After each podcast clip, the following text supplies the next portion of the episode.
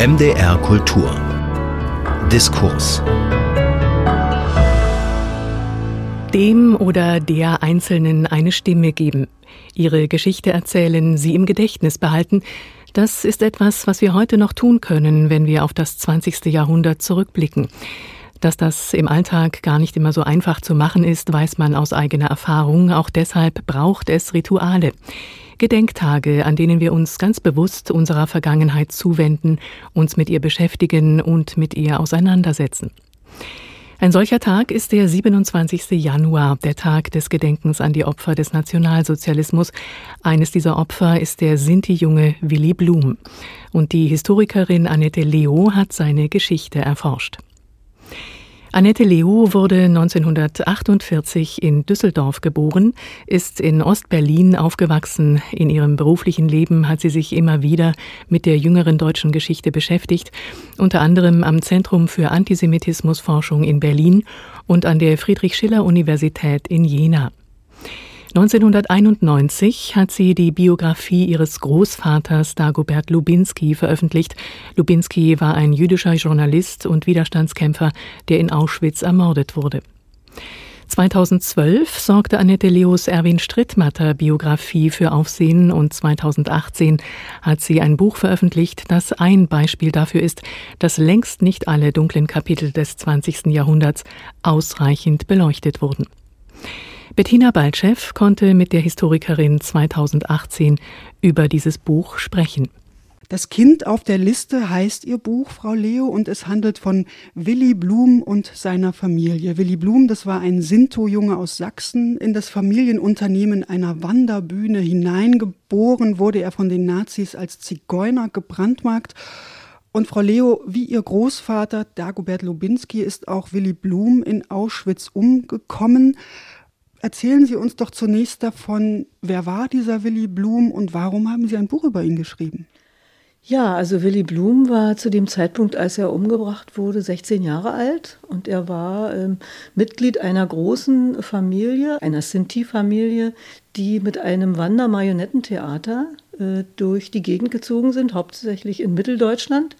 Er ging zu dem Zeitpunkt auch noch zur Schule, und war äh, aber schon in dem Alter, wo er dem Vater hauptsächlich bei den Marionetten äh, sehr geholfen hat. Also er war wahrscheinlich so, wie das bei diesen Künstler sind, die Familien war, ähm, sozusagen von klein auf in diesen Qualitäten, Kompetenzen äh, schon erfahren, lernen beim Machen und die hatten alle auch eine Art Gesangsausbildung, eine Praxis beim Singen, die, die konnten Instrumente spielen und konnten die Marionetten führen und das wird Willy Blum alles schon im äh, ziemlich hohen Maße gekonnt haben zu dem Zeitpunkt. Er ging allerdings eben auch noch mit seinem jüngeren Bruder in Hoyerswerda zu der Zeit zur Schule und wurde dann erst im Zuge dieser Maßnahmen, die also gegen die Zigeuner während der NS-Zeit äh, doch äh, Schritt für Schritt umgesetzt wurden, ähnlich äh, Vertreibungs-, Ausgrenzungs- und letztlich auch Deportationsmaßnahmen wie gegen die Juden, ähm, musste er die Schule verlassen und wurde zusammen mit seiner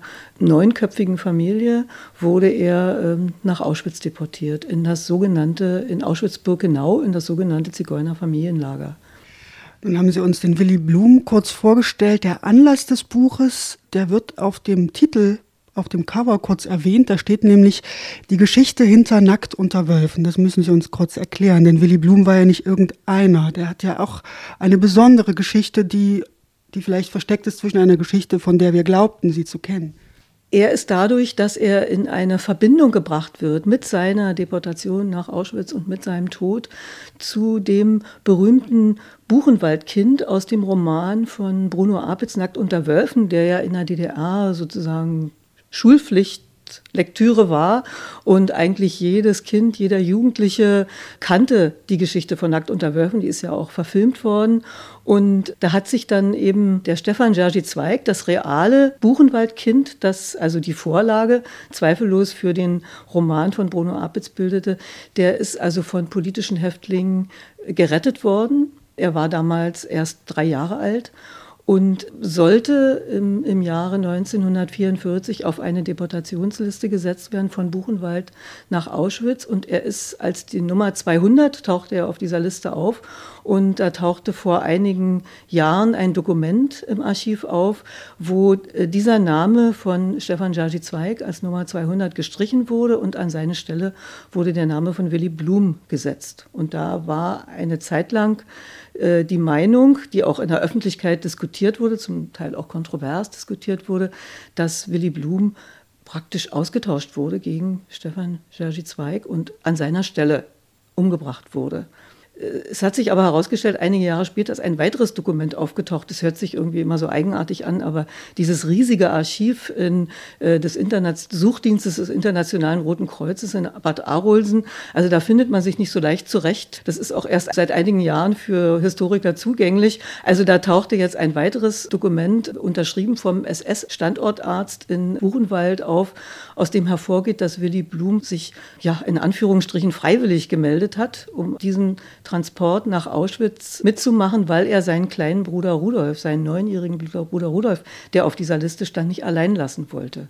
Es ist nicht in dem Sinne Willy Blum sozusagen das Objekt von Manipulationen im Hintergrund von Häftlingen beispielsweise in der Schreibstube waren, die gesagt haben, das Kind wollen wir retten und dafür müssen wir ein anderes darauf setzen, sondern es war von ihm ein bewusster Akt, sich dort auf diese Liste setzen zu lassen. Der Standortarzt SS-Arzt Dr. Bender absurderweise hat ihn noch mal gesundheitlich untersuchen lassen, also ob er also für die Ermordung in Auschwitz, muss man mal sagen, gesundheitlich in der Lage ist und hat ihn dann gestattet, mitzufahren.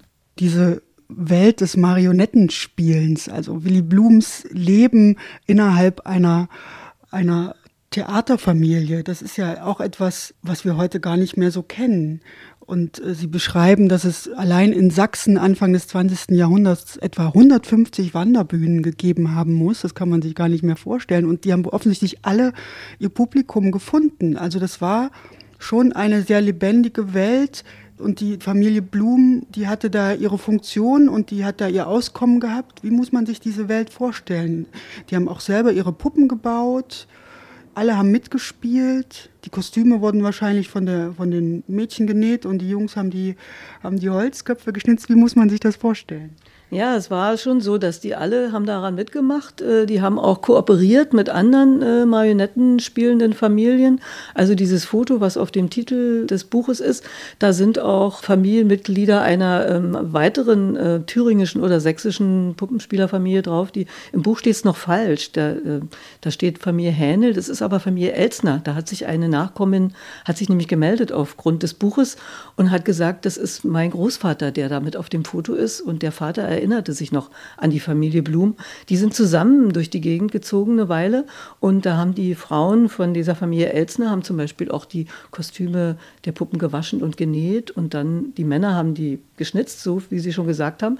Es gab aber auch viele Köpfe von Puppen, die schon seit Generationen überliefert waren und immer wieder also in neue Kostüme mit neuen Perücken gekleidet, dann wieder in neuen Rollen auftraten und die haben wirklich die Kultur auf die Dörfer gebracht. Das war damals wahrscheinlich besonders in Sachsen und in Thüringen, also in diesem mitteldeutschen Raum, so besonders ausgeprägt, weil da die Bedingungen für die Puppenspieler besonders günstig waren. Diese Dörfer, das waren gar nicht mehr so sehr im Wesentlichen so Bauerndörfer, sondern da waren die äh, Manufakturarbeiter, die kleinen Industriearbeiter, die an ihre Orte, an ihre Orte, wo sie arbeiteten und wohnen, auch gebunden waren, die nicht weg konnten. Und die dankbar dafür waren, die auch so, sagen wir mal, ausreichend Geld hatten, um sich also so ein Billett für 50 Pfennige oder eine Mark äh, zu kaufen und da also wochenlang eben äh, oft zu diesen Vorstellungen zu gehen. Die hatten auch ein ziemlich großes Repertoire und für Kinder und für Erwachsene, also hauptsächlich aber für Erwachsene. Und es war eben nicht nur so, wie man so sagt, so Kasperle-Theater für Kinder, sondern die haben auch Shakespeare Hamlet gespielt, die haben das Volksstück des Dr. Faustus zu Wittenberg gespielt und so andere, sagen wir mal so, Legenden, Geschichten von edlen Fürstinnen und bösen Räubern oder edlen Räubern und bösen Fürstinnen, die also äh, gerade in dieser Familie, die also bis in diese Generation hauptsächlich auch noch analphabetisch war, sind die Texte, die ja nicht kurz waren und die Dialoge mündlich überliefert worden. Also die Kinder waren da von Anfang an auch mit drin, haben diese Texte gelernt und diese Stücke, also zum Beispiel Hamlet von Shakespeare und äh, Dr. Faustus, die wurden dann für das äh, Marionettentheater sozusagen adaptiert, indem da immer ein Kasper auftrat, der also durchs Programm führte und der seine Späße machte und der sozusagen der Erzähler war. Und äh, das ist sicher das Besondere gewesen an diesem äh, Marionetten-Volkstheater. Aber es war auch wirklich Kultur, die da in die Dörfer gebracht wurde. Und das ist erst mit dem Kino mit dem, mit dem wirklichen Vormarsch des, des Films, des Kinos, die dann letztlich schon während der Zeit der Weimarer Republik wurde das schwieriger. Und nach dem Zweiten Weltkrieg war es dann eigentlich mehr oder weniger vorbei. Da waren die Leute auch mobiler in den kleinen Dörfern und Städten. Die konnten dann sich auch zu dem nächsten Ort begeben oder die hatten schon auch dann in den 50er Jahren auch schon im Westen Fernseher zu Hause und oder die fuhren ins Kino. Und da haben nur ganz wenige Marionettentheater haben das überlebt. Das von den Blooms zum Beispiel nicht. Nun waren es aber nicht nur Kino und die, die neuen Möglichkeiten, die das, äh, ja, die Bewegungsfreiheit eigentlich eingeschränkt haben, beziehungsweise die Arbeitsmöglichkeiten für die Wanderbühnen und für die Familie Blum. Anfang der 30er Jahre, die Nazis sind äh, an die Macht gekommen und auch die haben die Bewegungsfreiheit dieser Wanderbühnen stark eingeschränkt. Die Familie hat sich dann Anfang der 30er Jahre erst in Dresden, in Laubegast, später in Hoyerswerda niedergelassen. Aber eigentlich müsste man sagen, sie mussten sich dort niederlassen, oder? Nee, nee, also das mit äh, Dresden war noch völlig freiwillig. Also zumindest erinnert das in der Familie niemand äh, mehr, ob, ob da, das war 1934, sind sie von, aus einem thüringischen Ort, ähm, wo sie sich offenbar nicht so sehr lange aufgehalten haben, sind sie dann nach Dresden gezogen und sind dort vier Jahre geblieben und äh, offensichtlich diese, diese zunehmenden Zwangsmaßnahmen auch gegen äh, Sinti und Roma, überhaupt gegen fahrende Leute, ähm, äh, haben sie glaube ich, die ersten drei Jahre mindestens noch nicht so tangiert. Und die Blums waren ja unpolitische Leute, die jetzt nicht unbedingt auf, also jede seismografisch auf die politischen Verhältnisse, wie die sich änderten, überhaupt reagiert haben. Und ähm, äh, ich meine ja, dass sie 38 nach Hoyerswerda umgezogen sind, dass das schon was mit den Zwangsmaßnahmen zu tun hat. Die ältere Schwester von Willy Blum, die Ellie, mit der ich noch sprechen konnte, äh, ist der Meinung, nein, das wäre nicht der Fall gewesen. Aber das kann natürlich auch sein, dass das den Kindern damals nicht so bewusst war. Denn äh, eigentlich gab es schon diese kommunalen Zwangslager, in die also Sinti, hauptsächlich Sinti, aber auch Roma gesperrt wurden. Es gab schon die Forderung, dass zum Beispiel Marionettentheaterbesitzer ihren ARIA-Nachweis bringen mussten, um bei der Reichstheaterkammer also nach wie vor also diese Gewerbegenehmigung bekommen zu können. Und es kann sein, dass die Stadt Dresden schon im vorauseilenden Gehorsam, was viele Kommunen übrigens auch taten, denen dann schon gar keinen Gewerbeschein mehr gegeben haben. Und dann sind die nach Hoyerswerda ausgewichen, haben sich dort niedergelassen und haben dort offenbar nochmal eine Gewerbegenehmigung bekommen. Denn letztlich, das ist also auch aktenkundig, äh, so hat der Vater Alois das dann nach dem Krieg dann bekundet, konnten sie da noch bis 1942 noch Marionettentheater spielen und äh, durch die umliegenden Gemeinden von Hoyerswerda fahren. Das brach dann erst abrupt, also mit dem, wo dann also diese Zwangsmaßnahmen gegen Sinti und Roma wirklich massiv waren, brach das 1942 ab. Da wurden auch die beiden älteren Söhne, die beiden ältesten Söhne, die wurden dann aus der Wehrmacht ausgestoßen. Die waren sozusagen schon im Krieg, wurden ausgestoßen und die Familie hatte keine Existenzmöglichkeit mehr und musste dann einen Wohnwagen und die Zugmaschine mussten sie dann schon verkaufen, um überhaupt weiter existieren zu können. Und die äh, schon erwachsenen Kinder wurden in Hoyerswerda zur Zwangsarbeit verpflichtet. Sie haben es gerade schon beschrieben, wie sich quasi die Schlinge immer mehr zugezogen hat um die Familie. Sie sind in unterschiedliche Lager gekommen. Die Frauen waren zum Teil in Ravensbrück. Es gab äh, Familienmitglieder, die sind nach Auschwitz gekommen, von Auschwitz nach Buchenwald, von Buchenwald wieder zurück nach Auschwitz. In Auschwitz gab es das sogenannte Zigeunerlager, Zigeunerfamilienlager. In Buchenwald gab es das sogenannte kleine Lager, wo sie äh, hingebracht wurden. Das waren quasi nochmal extra Lager. Was hat es damit auf sich? Ja, zunächst muss ich mal sagen, sie waren zunächst alle im äh, Familienlager, im Zigeunerfamilienlager in, in Auschwitz. Äh, das, das war also, äh, sagen wir mal, ein Unterschied zu der Behandlung der deportierten Juden dass die Familien zunächst dort zusammenblieben und nicht gleich die Kinder, die nicht arbeitsfähigen, die Kinder und alten Leute gleich ermordet wurden, wie das im Falle der Juden ja äh, mittlerweile ja, bekannt ist. Weiß man, warum da diese, dieser Unterschied gemacht wurde? Da gibt es irgendwie keine so wirklich schriftlichen Dokumente dazu. Da sind die einzelnen Forscher, die sich damit beschäftigt haben, unterschiedlicher Meinung.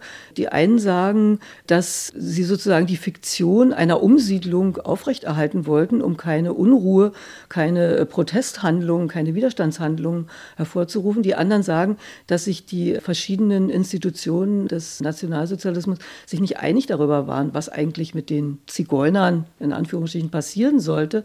Die einen meinten, die müssten noch irgendwie unterschieden werden nach den sogenannten reinrassigen Zigeunern und den Mischlingen. Also das war also so ganz abstruse rassistische Konstruktionen. Also das, da wird einem nur schlecht, wenn man sich da genauer mit beschäftigt. Und da ja so viele jetzt deportiert wurden, ohne dass die genau unterschieden wurden, heißt es, sollte das dann in Auschwitz passieren, dass da also die, die leben bleiben sollten und die, die also umgebracht werden sollten, äh, irgendwie voneinander äh, getrennt werden sollten. Also das ist alles ziemlich absurd. Letztlich hatte das auch dann bei der, bei der Ermordung keine Rolle gespielt. Das Himmler, Heinrich Himmler hat offenbar dann 1944 beschlossen, das äh, Zigeunerfamilienlager in Auschwitz aufzulösen. Und da sind die Arbeitsfähigen die also ähm, noch gesundheitlich in der Lage waren und noch nicht alt waren, die sind dann nach Buchenwald, hauptsächlich nach Buchenwald und Ravensbrück gekommen und die, äh, die übrig blieben, das waren noch 2000 etwa, 2000 Leute, hauptsächlich alte Leute, Frauen und kleine Kinder. Die sind am nächsten Tag, nachdem die Züge in Richtung Buchenwald und Ravensbrück das Lager verlassen hatten, sind die alle in die Gaskammern gebracht und umgebracht worden. Ja. Und wenn wir da über, von den Überlebenden reden, dann reden wir nur von denen, die damals schon also ausgesucht worden sind für die Rüstungsindustrie im Reich. Und da war dann ähm, auch der kleine neunjährige Rudolf dabei. Das, äh, ja, da hat, hatte die Familie Blum in äh, Auschwitz im Familienlager einen Beschützer äh, in der Schreibstube und der hat den Rudolf mit auf diese Liste geschrieben, äh, obwohl er ja also nach den Kriterien der SS äh, nun schwerlich als arbeitsfähig gelten konnte. Und äh, ja, folglich ist er dann auch in Buchenwald von der dortigen SS wieder als nicht arbeitsfähig angesehen worden und da haben die dann eine Liste zusammengestellt, wo also viele solcher kleinen Kinder zusammenkamen. Und wo dann auch Willy Blum gelandet ist, weil er mit seinem, seinem Bruder nicht allein lassen wollte. Willy Blum war sieben Jahre älter, wollte sich um seinen Bruder kümmern und sie konnten wahrscheinlich beide überhaupt nicht absehen, wie ihr Schicksal aussehen würde. Naja, ich denke mal, ähm, der Willy Blum wird das gewusst haben, was passiert, wenn die nach Auschwitz zurückkommen. Denn das Zigeunerfamilienlager befand sich sozusagen in Sichtweite der Gaskammern. Also wenn da Lagersperre war und die äh, durften alle nicht aus ihren Baracken raus, weil dann wieder eine Gruppe von Juden dort äh, umgebracht werden sollte, dann konnten die von ihren Baracken aus, konnten die durch die Oberlichter genau sehen, was da passierte. Ja. Und das, die wussten das eigentlich. Also der kleine Rudolf vielleicht nicht, aber Willi ähm, war da im Bilde. Also, das, also ich gehe davon aus, dass der wusste, worauf er sich einlässt und was ihn da eigentlich, was das bedeutet, wenn er zurückkehrt. Und äh, dazu muss man noch sagen, sie sind ja zusammen mit ihrem Vater nach Buchenwald gekommen und die erwachsenen Männer, der Vater und sein Bruder und auch erwachsene Cousins von Willi, die sind gleich einige Tage später aus dem kleinen Lager nach Mittelbau-Dora gekommen, also in dieses schlimmste Kommando, wo da unterirdisch die V2 gebaut wurde. Und deswegen war der Willi eigentlich jetzt eben auch verantwortlich für seinen kleinen Bruder. Es war kein anderer mehr aus der Familie war da. Die Mutter ist mit den anderen Kindern, also auch mit Söhnen, ist äh, nach Ravensbrück gekommen und von dort aus sind die dann in die verschiedenen Lager verteilt, verstreut worden. Die, die beiden älteren Brüder, die aus der Wehrmacht kamen, sind dann in das das Männerlager von Ravensbrück gekommen und drei von den erwachsenen Töchtern sind dann nach Graslitz gekommen, im damaligen Sudetengau, wo sie für, ich glaube, für Siemens haben die da so, so kleine Apparate für Flugzeuge zusammengebaut. Das war auch ein Lager, in dem harte Bedingungen herrschen, aber keine mörderischen. Da äh, gibt es keine Todesfälle aus diesem Lager. Alle drei Mädchen haben auch dieses Lager mit Verletzungen und äh, natürlich auch nicht genug körperlichen Verletzungen, haben das überlebt. Also die Familie war in die unterschiedlichsten Lager verstreut, die unterschiedlichsten KZ-Lager. Und sie hatten sich aber offensichtlich vor ihrer Deportation verabredet, egal was passiert, alle, die überleben, wir treffen uns in Hoyerswerda wieder. Und dort sind sie nach 45, die, die übrig geblieben sind, auch zurückgekehrt. Aber Sie haben es vorhin schon beschrieben, an einer an einem Wiederaufnehmen dieser Wanderbühnenkultur war nicht zu denken. Und es lag ja wahrscheinlich nicht nur daran, dass auch die Marionetten nicht mehr da waren. Die, das war ja alles verschwunden. Wie ist es der Familie dann ergangen? Was ist dann passiert?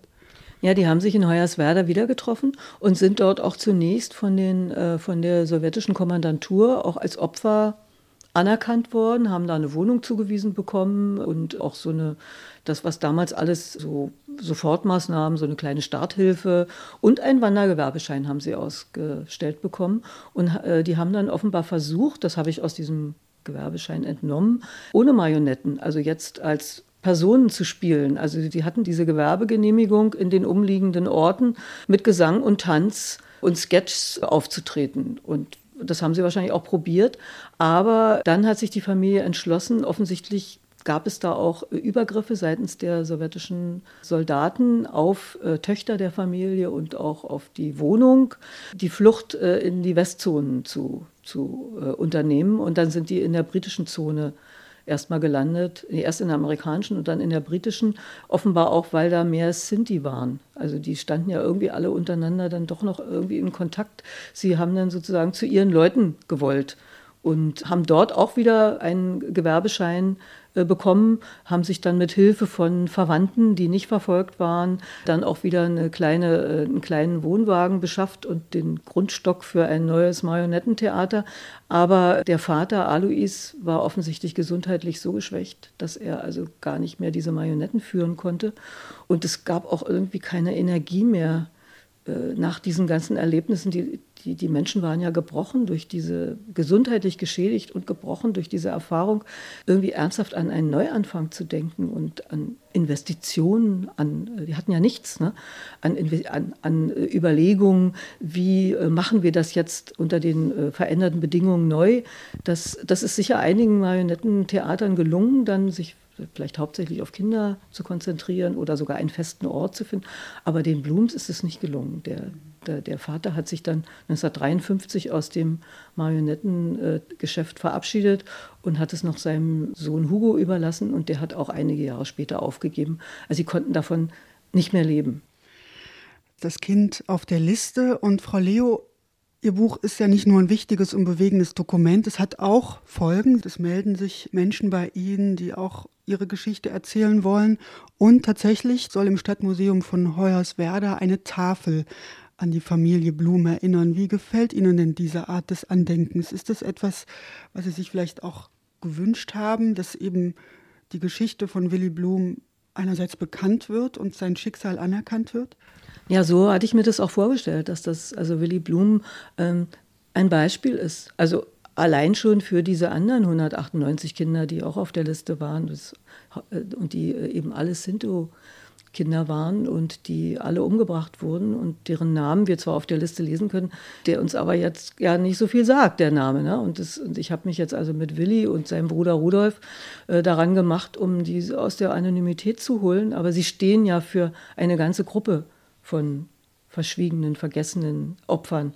Und wenn da also jetzt äh, die Familie Blum als ehemalige Hoyerswerder Bürger, von denen bisher noch nie die Rede war in Hoyerswerda, wenn die da jetzt auf einer Tafel im Stadtmuseum ähm, äh, ja, ihrer gedacht wird, wenn äh, Schüler und Schulgruppen davor stehen bleiben und ihnen das erklärt wird, dann ist es sowas, was ich mir da eben auch wünsche.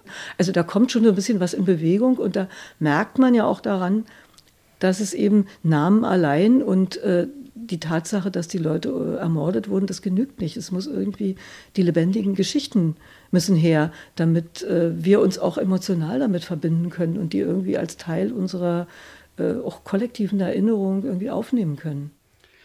Frau Leo, nicht nur ein bewegendes Buch, sondern auch ein Buch, das offensichtlich etwas bewegt. Das Kind auf der Liste, die Geschichte von Willy Blum und seiner Familie von Annette Leo ist im Aufbauverlag erschienen. Es hat 188 Seiten. Das Vorwort dazu hat übrigens Romani Rose geschrieben. Er ist der Vorsitzende des Zentralrats Deutscher Sinti und Roma. Frau Leo, haben Sie sehr vielen herzlichen Dank für dieses Gespräch. Ja, war mir ein Vergnügen. Soweit Bettina Baltschew im Gespräch mit der Historikerin Annette Leo über ihr 2018 erschienenes Buch. MDR Kultur. Das Radio.